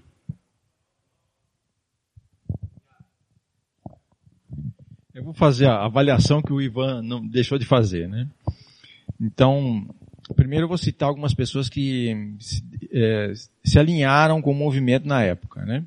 O André Carneiro, por exemplo, que foi o principal nome da, da primeira onda. E quando a gente lê a, último, a penúltima coletânea de histórias dele, a Confissões do Inexplicável, a gente vê ele voltando para o Brasil. Né? Ele nunca quis ser brasileiro, porque o brasileiro é pobre, sei lá, quis ser um aço internacional, mas aí a gente vê ele retornando. Né? O Roberto Schima, que foi um autor importante também na época. E a dupla dinâmica aí da ficção científica brasileira, né? que é o Marcelo Branco e o César Silva. Né? que depois eles desenvolveram o trabalho do Anuário Brasileiro de Literatura Fantástica.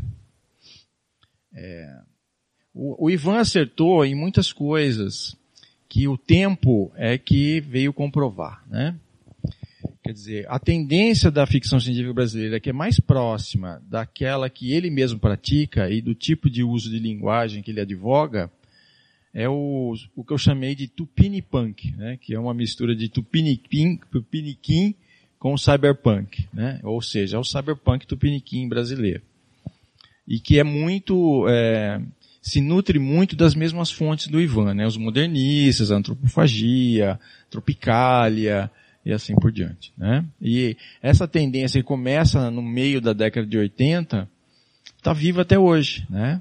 Fausto Fawcett era um cara que, por exemplo, tinha, tinha alguém fazendo uma comunicação lá nesse, nesse congresso sobre o Fausto Fawcett. Né?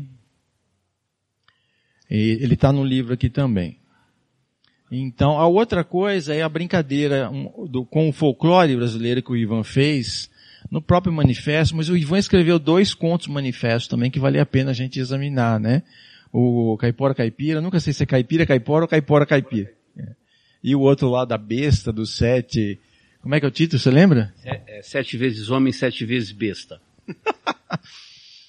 é, uhum. Essa tendência do uso do folclore, ou da, de remeter ao folclore, ela, ela resultou num romance tupinipunk recente, né? Que é o Distrito Federal do, do Luiz Braz, né? Que vai estar aqui na à tarde. E é um, é um romance que tem o Saci Pererê lá matando os políticos corruptos brasileiros, né? É... e ela também, a coisa do folclore, ela está florescendo muito fortemente fora da ficção científica, mas no terreno da fantasia, né? Com Christopher Casten Schmidt, Felipe Castilho, e uma série de outros escritores que, que estão certificando essa possibilidade, né? A Simone Sauersig, que começou com a gente na, na, na, segunda onda e que foi uma pioneira dessa área. Né? Então, digamos que você acertou em muitas coisas que não implica diretamente em a, a pessoa, aquele escritor, ah, leu o manifesto ou gostou e tal, né? Mas ele tinha uma tendência ou ele tinha influências semelhantes, né? Que também significa que o manifesto vem de uma boa fonte, né? Ele vem de uma fonte que corresponde um pouco a essa busca é, constante por uma identidade brasileira e assim por diante. Eu vou encerrar com uma última pergunta e é essa parte, né? A gente vai encerrar agora para depois a gente poder almoçar. Aí depois do almoço, às duas horas, a gente retoma, a gente retorna. Tem, tem uma, uma fala? Pode, você pode vir aqui, por favor? Assim, ontem, ontem eu fui num num evento chamado Mulheres Negras da Ficção Científica Brasileira. Vocês podem citar o nome de uma mulher negra na ficção científica brasileira? A Lu. a Lu. E, e, ontem eu falei com ela e nós, é, eu estive nesse evento e ela falou algumas coisas muito interessantes que eu gostaria de passar, porque eu acho importante que a gente, como brasileiro, tenha essa visão. 50% do, de, do nosso povo é negro, né?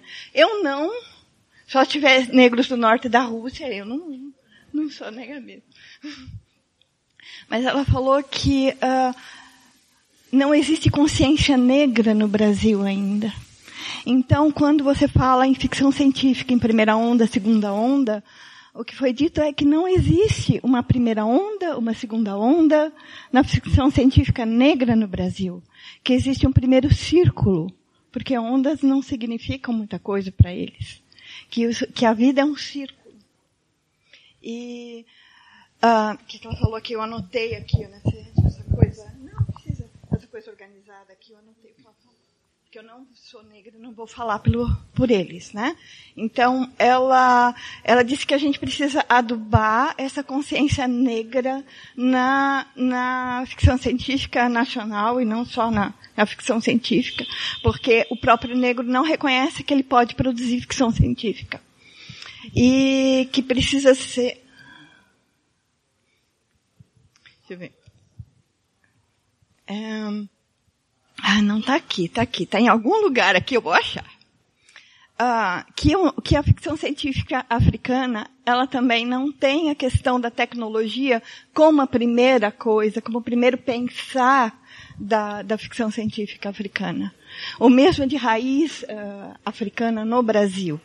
E que existe uma outra coisa também que eles precisam aplicar, isso não foi ela que disse, foi a outra moça que estava conosco, é uma, uma senhora que é pesquisadora da nova, da nova onda, da nova um, diáspora africana no Brasil, que são os novos imigrantes africanos que chegam no Brasil atualmente, senegaleses, ganeses, angolanos, e que existe uma nova onda de pessoas com uma nova, uh, um, um, com um novo imaginário para a nossa ficção científica.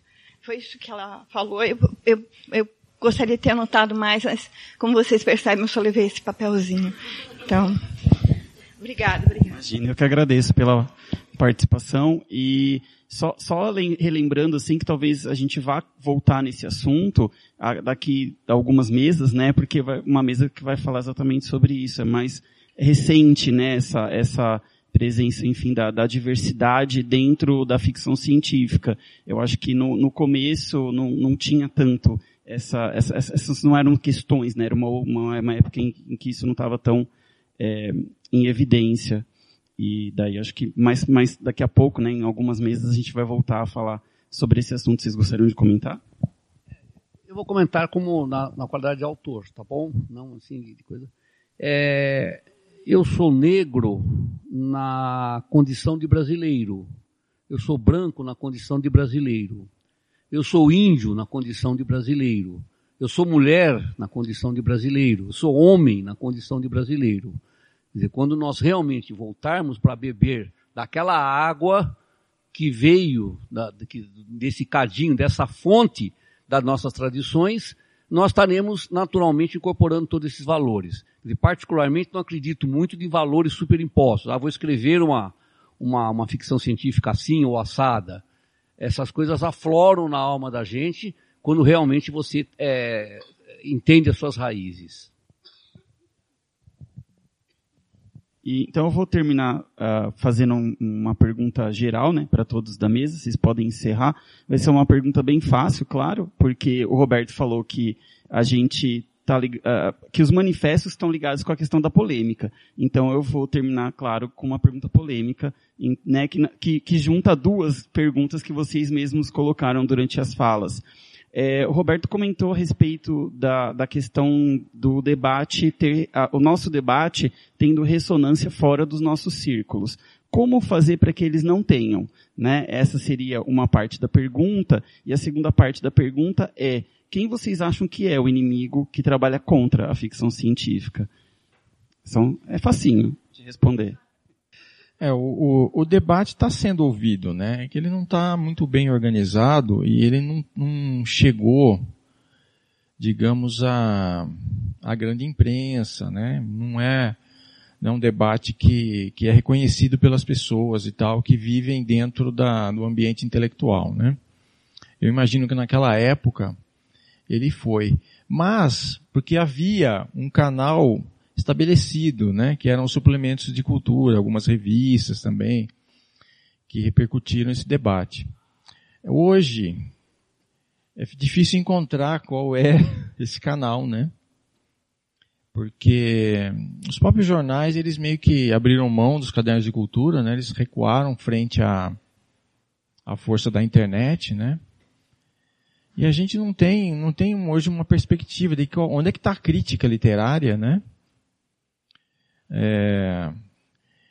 Eu fiquei bravo outro dia porque uma escritora inglesa estava reclamando da crítica feita pelos pares, né? Dizendo que que é um negócio sujo, etc e tal, né? Porque ela foi, ela, o livro dela foi mal criticado por um outro escritor, né? E eu pensei, nossa, deve estar tá chorando de barriga cheia, porque lá pelo menos tem alguém, né, que vai fazer uma crítica no formato tradicional, convencional, né, que avaliou o livro dela no lançamento e posicionou o livro dela dentro ou fora da importância da literatura contemporânea na Inglaterra, né? E aqui, eu não sei, aqui a gente, a gente vai esperar que um booktuber vá resenhar o livro, né? É, ou uma declaração. Ah, então. É isso, quer dizer, nós não sabemos onde é que está mais a crítica, né? Ou que tipo de crítica é essa, né? Se ela está no Booktuber ou no, YouTube, né? Ou se ela está em blogs, né? Antigamente, quando a internet estava se fixando, eram revistas literárias, né? Que agrupavam é, é, grupos literários, pessoas com interesse em comum e tal. Hoje eu não sei eu não acompanho, né? Não sei dizer se isso está. Então, é, é, a questão de é, onde é que está esse debate que ele tem um, um, certo impacto, né? Porque, por exemplo, na academia ele está, né? Mas a academia foi uma das primeiras coisas a se afastar do, do, da crítica pública que, né? Que era a norma, né? Até, sei lá, 1970. É, eu acho assim, é, talvez pudéssemos assim unir um pouco mais os escritores. Um trabalho desse, desse que está aí, por exemplo, é um, uma amostra uh, madura do que a ficção científica brasileira tem a apresentar. É, talvez pudéssemos, uh, como o livro hoje em dia ele não é tão caro, talvez pudéssemos fazer, um, doar para universidades, alguma coisa do tipo assim, esse tipo de coisa. Tá bom, tá bom. Então acho, acho que é por aí. É, o inimigo não, não é o autor, o outro autor, não, evidentemente que não é o inimigo. Uh, ou não deveria ser. Agora, a tua pergunta, basicamente, tem a ver assim, como fazer o brasileiro ler, né? Esta é a pergunta. Porque ele não, não é que ele não lê, porque se ele não lê ficção científica, a gente escreveria outras coisas, né? Ele não lê nada, esse, esse é o nosso problema. Nossa, nem sei direito como responder essas perguntas capciosas. É, não sei, talvez a resposta para quebrar essa bolha, porque a gente sabe que está muito. Eu não, eu não gosto dessa coisa da literatura encastelada, gente, de verdade. Não é a minha praia, de verdade. Nem como escritora, nem como crítica, nem como nada. É, fundei em Goiânia em 2016 junto com uma grande amiga, Leia Mulheres Goiânia, e eu acho que talvez é, a disseminação desses clubes de leitura seja muito importante para pensar essas questões. E eu acho que os booktubers fazem um papel importante.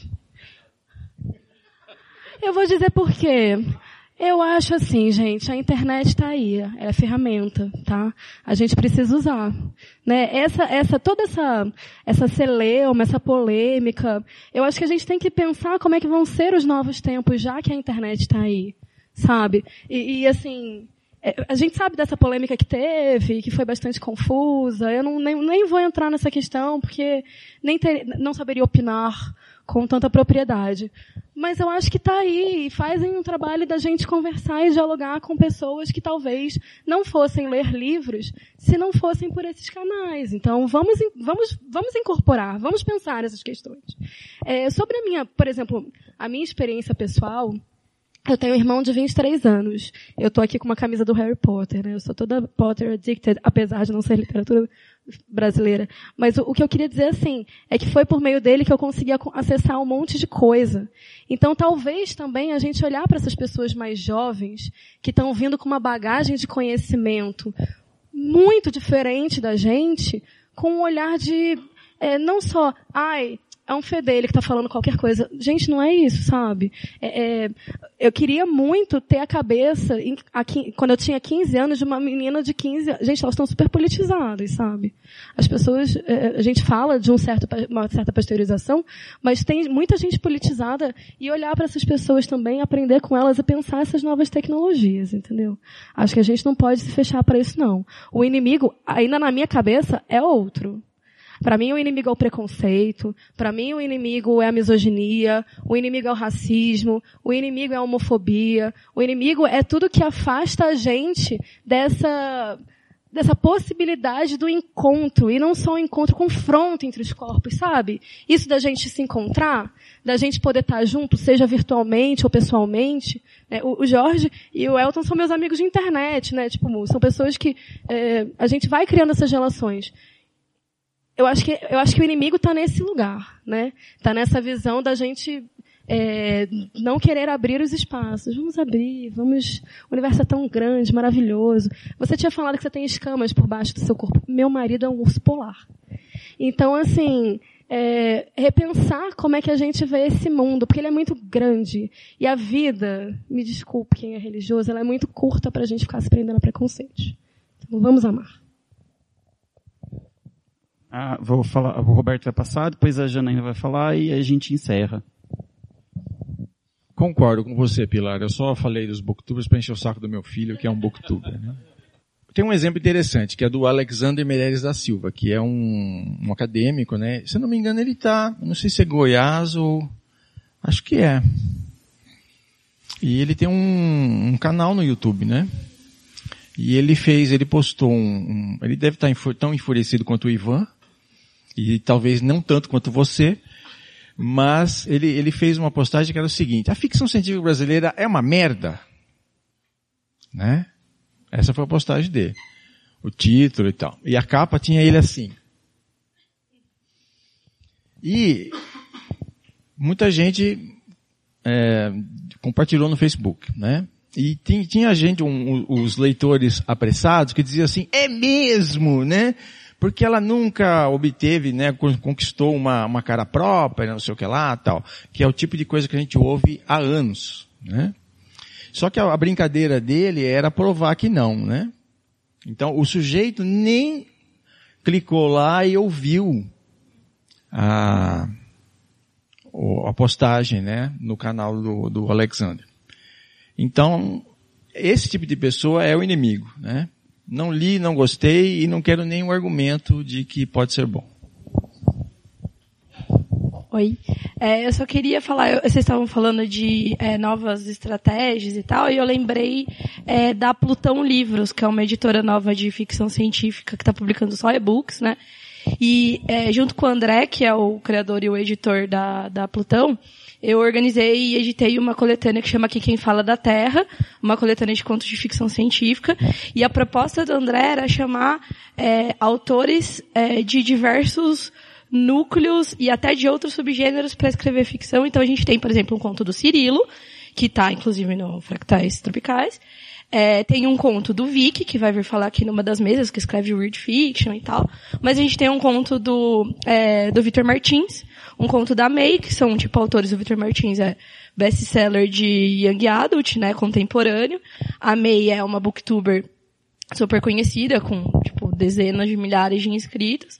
Então, ele fez isso e assim, é, a reação do pessoal, do público de, de YA que tá lendo a coletânea é muito legal assim, a gente achou que eles iam, tipo, as pessoas às vezes fazem é, resenhas assim, ou comentários no Goodreads, né? Conta a conta, a gente falou, nossa, pode ser que o pessoal, tipo, adore os contos do Victor, que tem toda uma pegada mais, é, mais leve, assim e tal, e ah, não curta muito os contos do Vic, por exemplo, que é uma coisa mais, menos, né, acessível, talvez, por ser uma coisa muito específica, assim.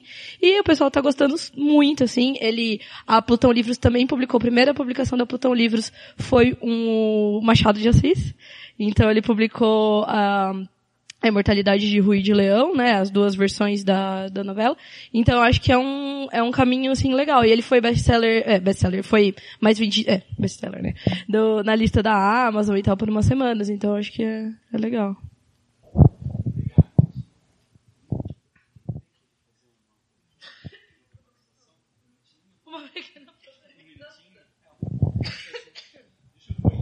Não, não, pode. Pode ficar, não vou nem comentar o fato de que você falou a palavra booktuber com tanto desdém. Mas eu dou um curso na Faculdade Casper Libero, que não é assim conhecido como o bastião da liberdade de pesquisa acadêmica e etc. É uma faculdade assim bem fechada, mas eu consegui defender um mestrado lá em ficção científica, então realmente isso demonstra alguma mudança, né, dentro da academia. E aí eu estava dando um curso chamado Jornalismo Geek lá, que é um curso que vai ser dado agora em janeiro de novo. E a gente estava comentando que o, o, o, leitor né, de ficção científica, fantasia e tal, que é o que nós comumente agora chamamos de geek, né? O outrora nerd, que é uma palavra que hoje é pejorativa demais para ser usada pelo mercado. Ele bota esse tipo de literatura, a ficção científica, a fantasia e tal, num patamar é, diferente do que você colocaria, por exemplo, Stephanie Meyer, com a saga Crepúsculo, que não deixa de ser uma obra de fantasia, e que você coloca também num patamar diferente do Nicholas Sparks, que escreve uma literatura romântica de alto acesso, né, que é muito vendida e tal.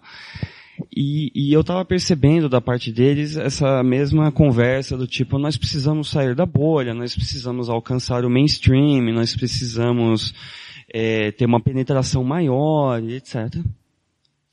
E aí eu falei, não no sentido de criticar propriamente essa percepção, mas de problematizar mesmo, de jogar uma provocação. É isso mesmo que a gente quer? Porque o, o geek, né, ele sabe que ele está numa esfera separada, da pessoa que gosta de novela, porque isso é coisa de massa, da pessoa que lê Nicholas Sparks, porque isso é coisa de massa. E agora que o Black Mirror, por exemplo, atingiu a massa, ele aos poucos não está sendo mais tão importante para quem gosta de ficção científica, etc. Que já virou e falou assim, ah, mas eu já conheço isso de antes, eu já li Neuromancer, eu já li essas coisas, que antes eram um nicho, né? Mas por eu ter lido essa coisa que era antes um nicho, que era uma coisa mais inacessível, eu ganho um status diferente daquela que está, daquela pessoa que está inserida dentro da massa, que vai ler o Nicholas Sparks, que vai ler o Crepúsculo, que vai assistir o Black Mirror e falar, meu Deus, isso é revolucionário e etc. Então, a, a, pergunta que eu faço, e não precisa ter uma resposta, tá? É só uma provocação, que nem eu fiz para os alunos. É isso mesmo que a gente quer, né? Tais como, do ponto de vista mercadológico e tal, de ganhar mais dinheiro, sim né? É esse é o objetivo do mercado, ganhar mais dinheiro, ter uma penetração maior e tal. Mas nosso do ponto de vista de produtores, de consumidores, etc, alcançar o mainstream é isso mesmo ou se a gente de repente alcançar o mainstream vai ser um pesadelo, né, disfarçado de sonho? É, é, é só e sim, pai, nós vamos ter uma conversa, mas isso é eu sei que você quer responder, Causo, mas eu ia responder, na verdade, deixando é, é, convidando né, o, o Roberto para a próxima mesa, porque às 14 vai ter a mesa dos clamores da ficção científica brasileira nos anos 2000 e o Luiz vai falar exatamente sobre um, uh, uh, um manifesto dele que é o convite ao mainstream. E eu acho que nisso ele vai tocar nesse aspecto que você falou exatamente. Então, para a gente não dar nenhum spoiler da próxima mesa, aí eu fico, eu deixo em suspenso a sua, a sua polêmica termina, né? Sua, sua questão termina e a gente só vai ter resposta daqui a pouco depois do almoço. Tá bom?